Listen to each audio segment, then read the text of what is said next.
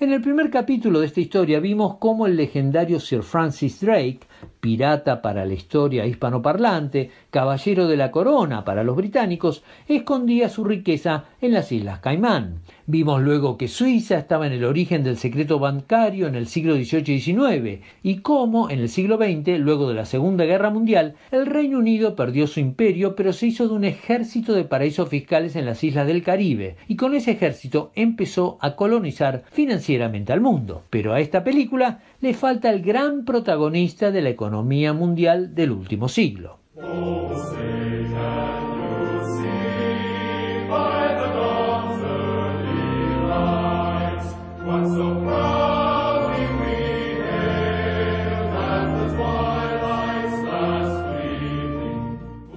Estados Unidos, la primera potencia global desde el fin de la Segunda Guerra Mundial, fue el último en sumarse a este universo de los paraísos fiscales. El crack financiero de 1929 había marcado a fuego a la sociedad estadounidense. En medio de la depresión de los años 30, el presidente Franklin Roosevelt puso en marcha el famoso New Deal, que terminaba con el modelo capitalista clásico, laissez-faire, y convertía al Estado en un importante actor social y económico. Entre otras cosas, este New Deal reguló estrictamente al sistema financiero, separando lo que era el ahorro que la población y las empresas depositaban en los bancos y el dinero que se usaba para la especulación financiera. Durante décadas, esta separación entre la banca especulativa y la comercial fue un muro infranqueable. La primera puerta se abrió en los años 50 cuando el dólar desplazó a la libra como moneda internacional y se creó en el Reino Unido el mercado de los eurodólares. Este mercado operaba por fuera de las regulaciones internacionales, aprovechando que el dólar era la moneda que necesitaban todos los países y las empresas para el comercio.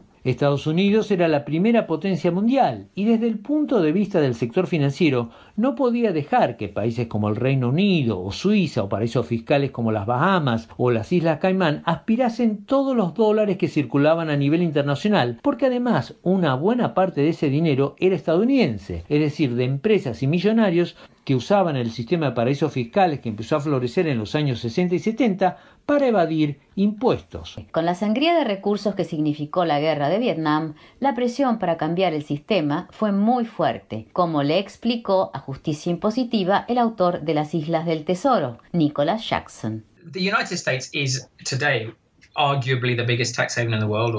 Los Estados Unidos son quizás el primer paraíso fiscal del mundo, o uno de los principales paraísos fiscales.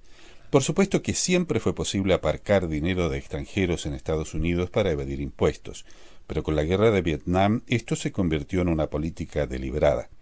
La guerra estaba generando un fuerte déficit y esto podía ser compensado convirtiendo a Estados Unidos en un paraíso fiscal. En un memo oficial que circuló por el Chase Manhattan Bank, por ejemplo, decían abiertamente que Estados Unidos tenía que competir con las manos libres por todo ese capital flotante, lo decía con todas las letras. Nosotros, los Estados Unidos, queremos ser como Suiza.